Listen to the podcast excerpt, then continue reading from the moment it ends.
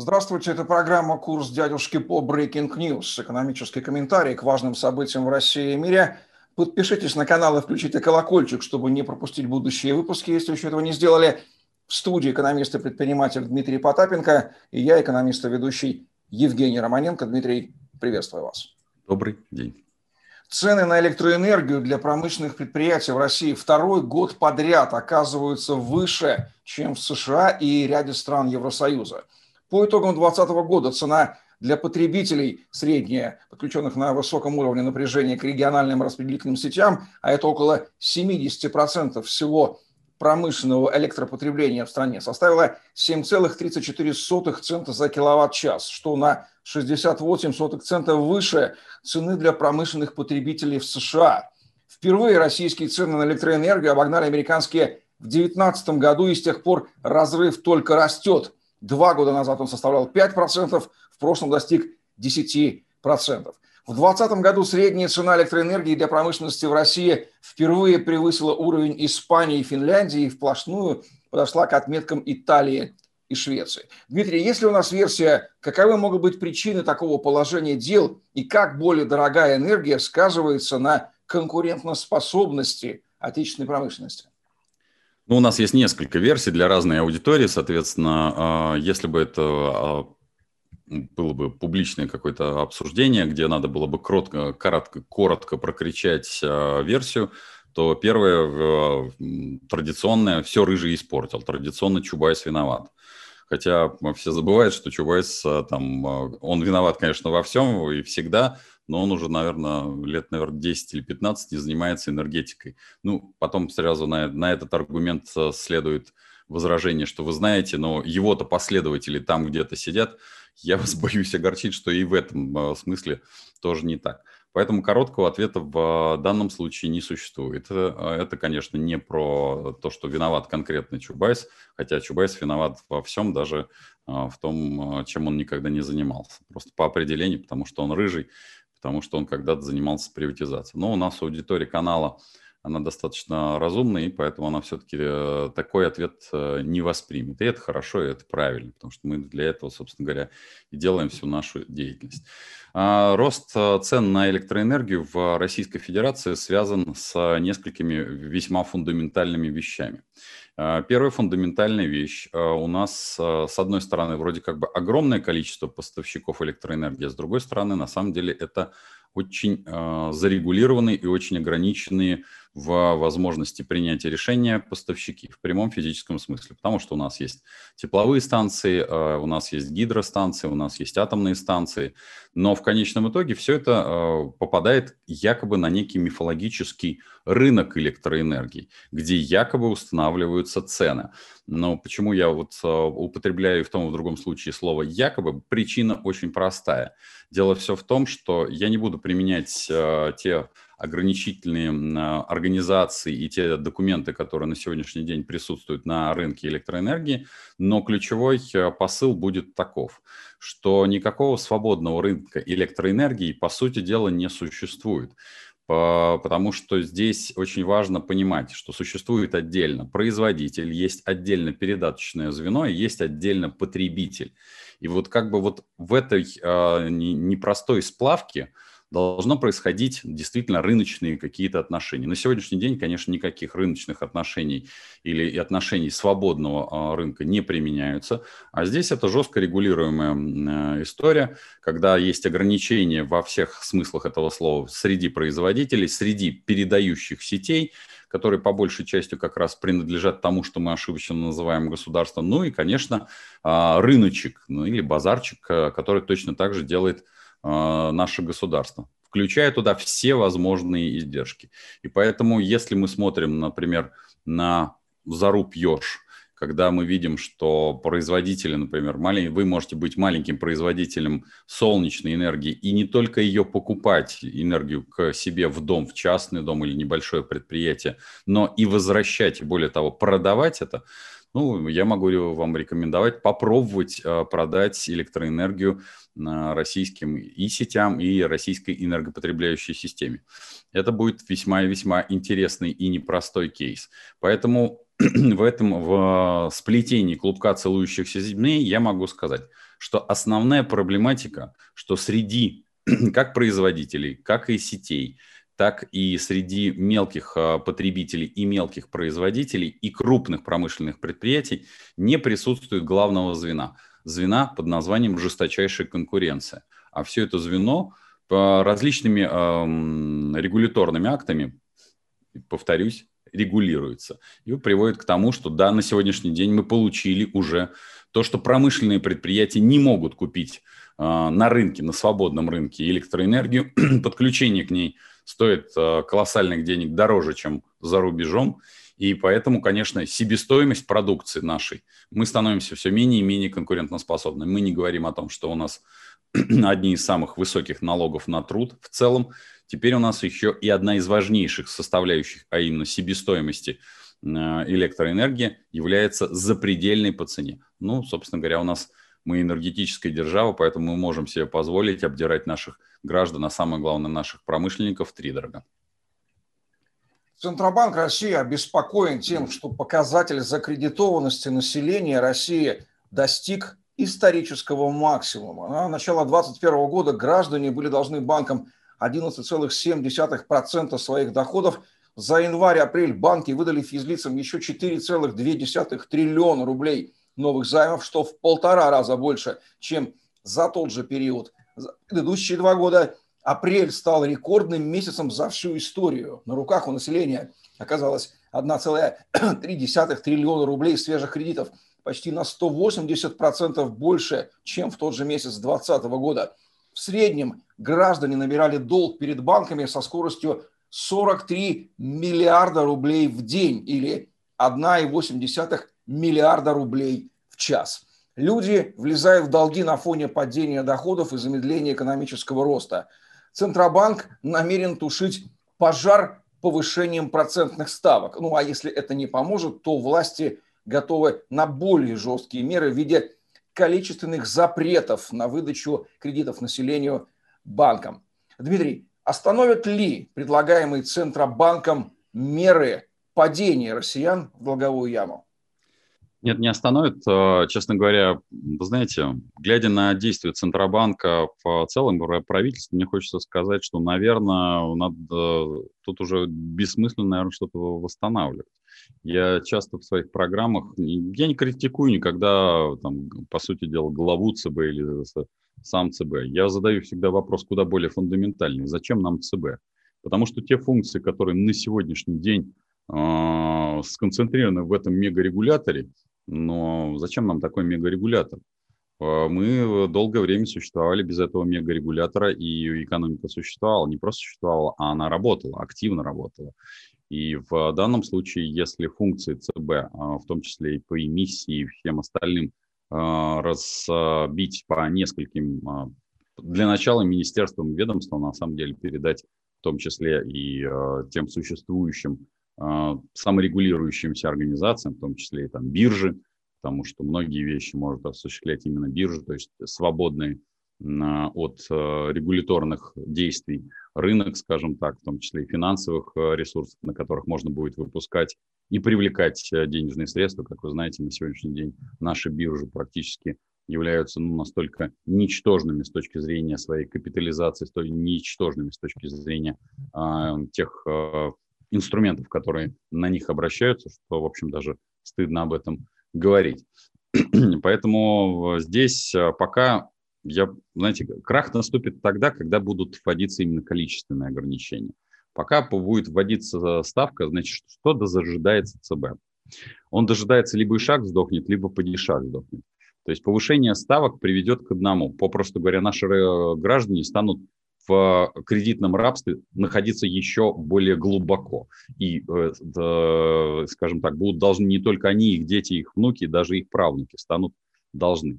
И следующий этап, когда будет количественное ограничение, вот количественное ограничение, просто я думаю, что они до этого не дадут, они будут э, всеми фибрами души заставлять наших сограждан брать кредиты на кредиты, а, и как это в свое время я приводил такой пример. Убей, укради, возьми кредит, но э, мне отдай вот сегодня, а что будет с тобой лично завтра, все равно. Так, собственно говоря, действовали бандиты 90-х. Странно, что я это говорю рядом с в той новостью про Центробанк. Нет, наверное, все-таки они как-то далеко ушли с точки зрения, им не нужен ни нож, ни э, пистолет, ни все остальное. Поэтому это, конечно, не остановит закредитованность. Фундаментально у людей нет работы в прямом физическом смысле. То есть э, зачастую даже та работа, которая есть, она не окупает э, банальные затраты. А затраты кто формули, э, формулирует и кто формирует? Формирует то, что мы ошибочно называем государство. Посмотрите на свои платежки, посмотрите на все свои издержки, посмотрите на стоимость товаров и услуг. И посмотрите на главное в этих товарах и услугах. Что в этих товарах и услугах основное? Это налоги, акцизы, поборы на различные системы контроля, подконтроля и, и же с ним. Поэтому у нас в товаре товара нет, у нас в электроэнергии, как мы говорили чуть выше, электроэнергии уже фактически нет.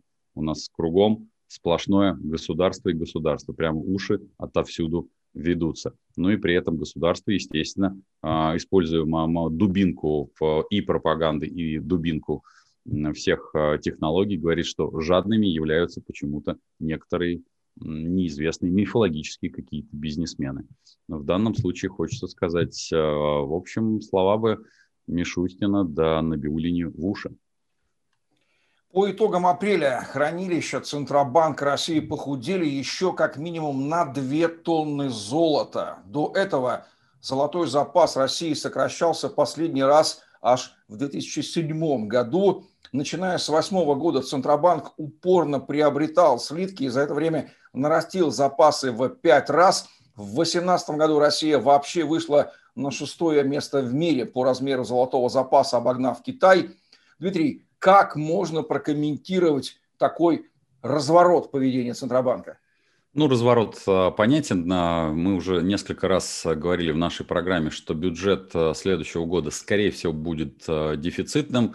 А, у меня нет особых сомнений, что наши власти, вернее, те люди, которые будут представлять этот бюджет, расскажут-то, конечно, о пандемии, о тех а, мерах, а, которые, с одной стороны, они принимали, что они очень много вкачали денег в экономику. Правда, они не вкачали ни рубля, по сути дела, в экономику, они вкачали туда кредиты, то бишь они людям выдали на их созданные государством проблемы, выдали кредиты. В данном случае мы видим вот этот разворот, это понимание того, что, в общем, брать-то деньги особо некуда, неоткуда и не во что вкладывать. Несмотря на то, что есть какие-то мифологические проекты, вот я пытаюсь понять, какие же проекты будут предложены тем самым жадным бизнесменам, а на самом деле народу России, которые принесут доход, потому что из э, всех проектов, которые были э, хоть сколь-нибудь явлены миру, по большей части все это проекты так называемые инфраструктурные, то есть они не создают вне, внешнего притока выручки, они создают рабочие места локально, здесь и сейчас – это на самом деле губительно для экономики. Причина очень простая. Вы не создаете дополнительной а, энергии труда, вы создаете энергию ради энергии. То бишь вы, знаете, не добежим, так хотя бы согреемся. Вот мы, собственно говоря, греемся этими проектами. Поэтому вот этот разворот, он совершенно понятен и очевиден э, для нас, э, для экономистов. Да, занимать больше не, неоткуда, а, продавать придется золото партии. Вот это золото партии сейчас выходит на внешний рынок. Ну, пока, слава богу, что это цифры 2 тонны не а, ахти какие большие, и это не приведет э, к изменению, в общем-то, стоимости золота на биржах, потому что 2 тонны это действительно ни о чем. Когда пойдут массовые продажи, то вот здесь мы можем увидеть куда более интересный тренд, потому что золото как защитный актив может таковым перестать быть, и мы можем его действительно порушить. Другое дело, что не польза для себя, а вред для всего рынка. Директор Федеральной службы исполнения наказаний Калашников предложил активнее привлекать заключенных к тем работам, на которых сейчас заняты трудовые мигранты, количество которых падает – по его словам, это будет не ГУЛАГ, это будут абсолютно новые достойные условия. По его мнению, таким образом будет решена трудовая проблема, а также произойдет та самая социализация. Понятно, что логика чиновника упирается в человеческую единицу. Ну, нет одной, заменим другой, ресурсы благо есть. Дмитрий, но не игнорирует ли глава ФСИН тот факт, что мотивация трудового мигранта работать в корне отличается от мотивации заключенного. работать. И чем с экономической точки зрения может обернуться попытка заменить труд свободного человека на труд раба? А, ну, начну с последней части вопроса. Собственно говоря, это, конечно, потери. Но, вы знаете, вот э, зачастую, смотря на эти новости, я думаю, что надо поддержать все-таки главу ФСИНа.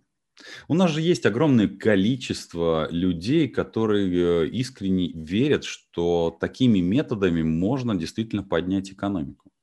И я им предлагаю нарисовать э, широкими мазками картину, в общем, недалекого будущего.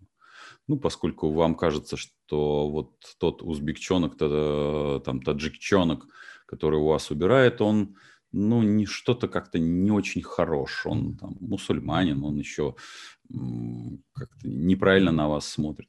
Ну, давайте посмотрим на картину недалекого будущего. Для того, чтобы у вас убирали голубоглазые блондины метр девяносто пять с минимум с профессорскими знаниями в а, голове, ну, просто по случайности ставшие зэками, надо будет как-то а, сделать так, чтобы, а, первое, они не взаимодействовали с людьми. То есть, судя по всему, чтобы ваш двор убирали, нужно будет его сначала оцепить. Причина очень простая. Эти люди должны убрать, с одной стороны, двор, но не должны с вами взаимодействовать. Поэтому я думаю, что выходить вы, как э, человек, который получает услуги этого невольно наемного человека, должны будете по часам. Плюс ко всему, этот человек должен не взаимодействовать с вами, потому что что-то запрещенное он может либо употребить прямо здесь и сейчас, либо принести с собой на место отбывания э, наказания. Так что, соответственно, и вас надо как-то ограничить будет в ваших правах. Вам показалось, что я нарисовал слишком э, мрачную картину? Заметьте, я всего лишь сделал всего лишь два мазка. Так вот, если у кого-то возникла хоть доля, толика э, позыва, что заключенными можно заменить большую часть уехавших мигрантов на стройках ли, на уборке, на работе в сфере общепита, в сфере ритейла, потому что это самая а, потребляющая людей, а, самые потребляющие людей отрасли, это абсолютные иллюзии. Даже то, те э, немногие, там у нас сейчас сидит чуть меньше миллиона человек, а сидят они, напомню, по разным статьям, а по легким статьям сидят не так уж много, и я уж не говорю про то, что здесь есть еще и политическая подоплека, потому что у нас много теперь политических сидит, то я даже слабо себе представляю, на что же покушается директор ФСИН. Уж не на политические или свободы. Представляете, что заключенные начнут вести агитацию Э, своих неправильных воззрений среди населения. Поэтому говорить о сколь-нибудь реальной э, реализации данного предложения – это бессмысленно. Я могу пояснить, почему же это предложение возникает э, в публичной сфере. Потому что каждое министерство и ведомство не задумывается действительно о той самой экономической целесообразности, о которой задал вопрос Евгений. Оно задумывается о больших ресурсах. Потому что как только будет хоть кто-то э, принят подобный законопроект хотя бы в ограниченном масштабе, ну там, например, на предприятиях, а, какого-нибудь Норильского никеля, предположим, начнут работать заключенные, то для того, чтобы обеспечить инфраструктуру содержания и работы этих заключенных, придется увеличивать бюджеты. Бюджеты и людей. Вот за это и борются абсолютно все министерства и ведомства. Они борются не за экономическую целесообразность, а за наращивание собственной власти. Собственно говоря, корпоративные зачастую войны именно состоят и в этом, что важно не просто быть э, при большой должности, а важно нарастить количество штыков. Штыков и бюджетов. Две вещи, которые, в общем-то, и руководят корпоративными войнами, и руководят чиновничьим аппаратом. В данном случае это предложение исключительно в этом контексте. Экономической целесообразности здесь нет никакой. Основатель компании SpaceX и Tesla Илон Маск, который любит русский язык, выступил по видеосвязи перед студентами на московском форуме новых знаний.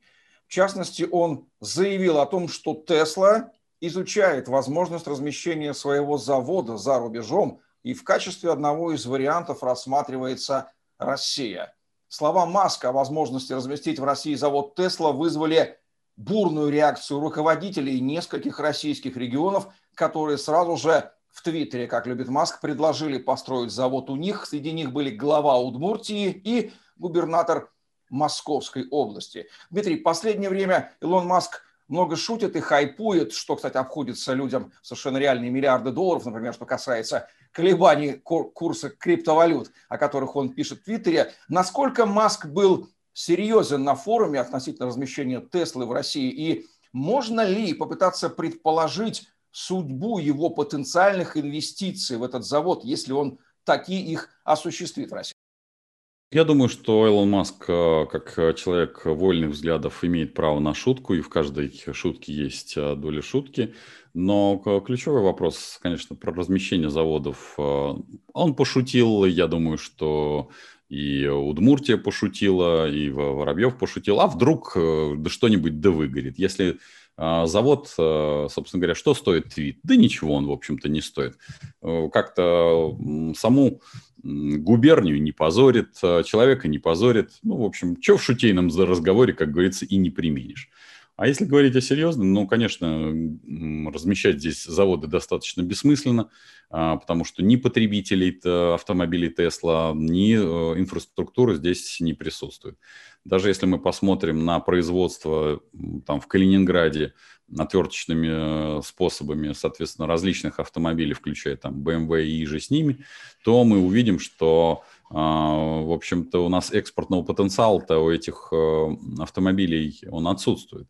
Мы, мы, наши власти и наше правительство долгие десятилетия до сих пор, до сих пор искренне считают, что важным параметром любой промышленной политики является локализация. Я вынужден огорчить. Важнейшим параметром, важнейшим, является экспортный потенциал. То есть, чтобы не просто сюда завозили машины комплекты и обеспечивали наших э, рабочих просто рабочим местом, но и чтобы мы получали экспортную выручку, а не только туда платили различные пошлины и э, оплачивали машины комплекты.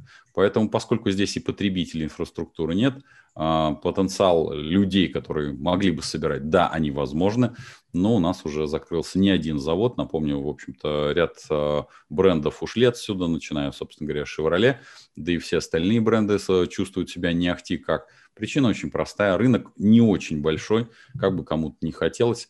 А, мы суммарно по рынку, в общем-то, мы как-то соревнуемся там с каким-то якобы европейским рынком, только у нас есть маленькое но. Большая часть нашего автопрома, который находится на руках у наших а, граждан, он в возрасте больше, чем 8, а некоторые, по некоторым подсчетам старше 12 лет.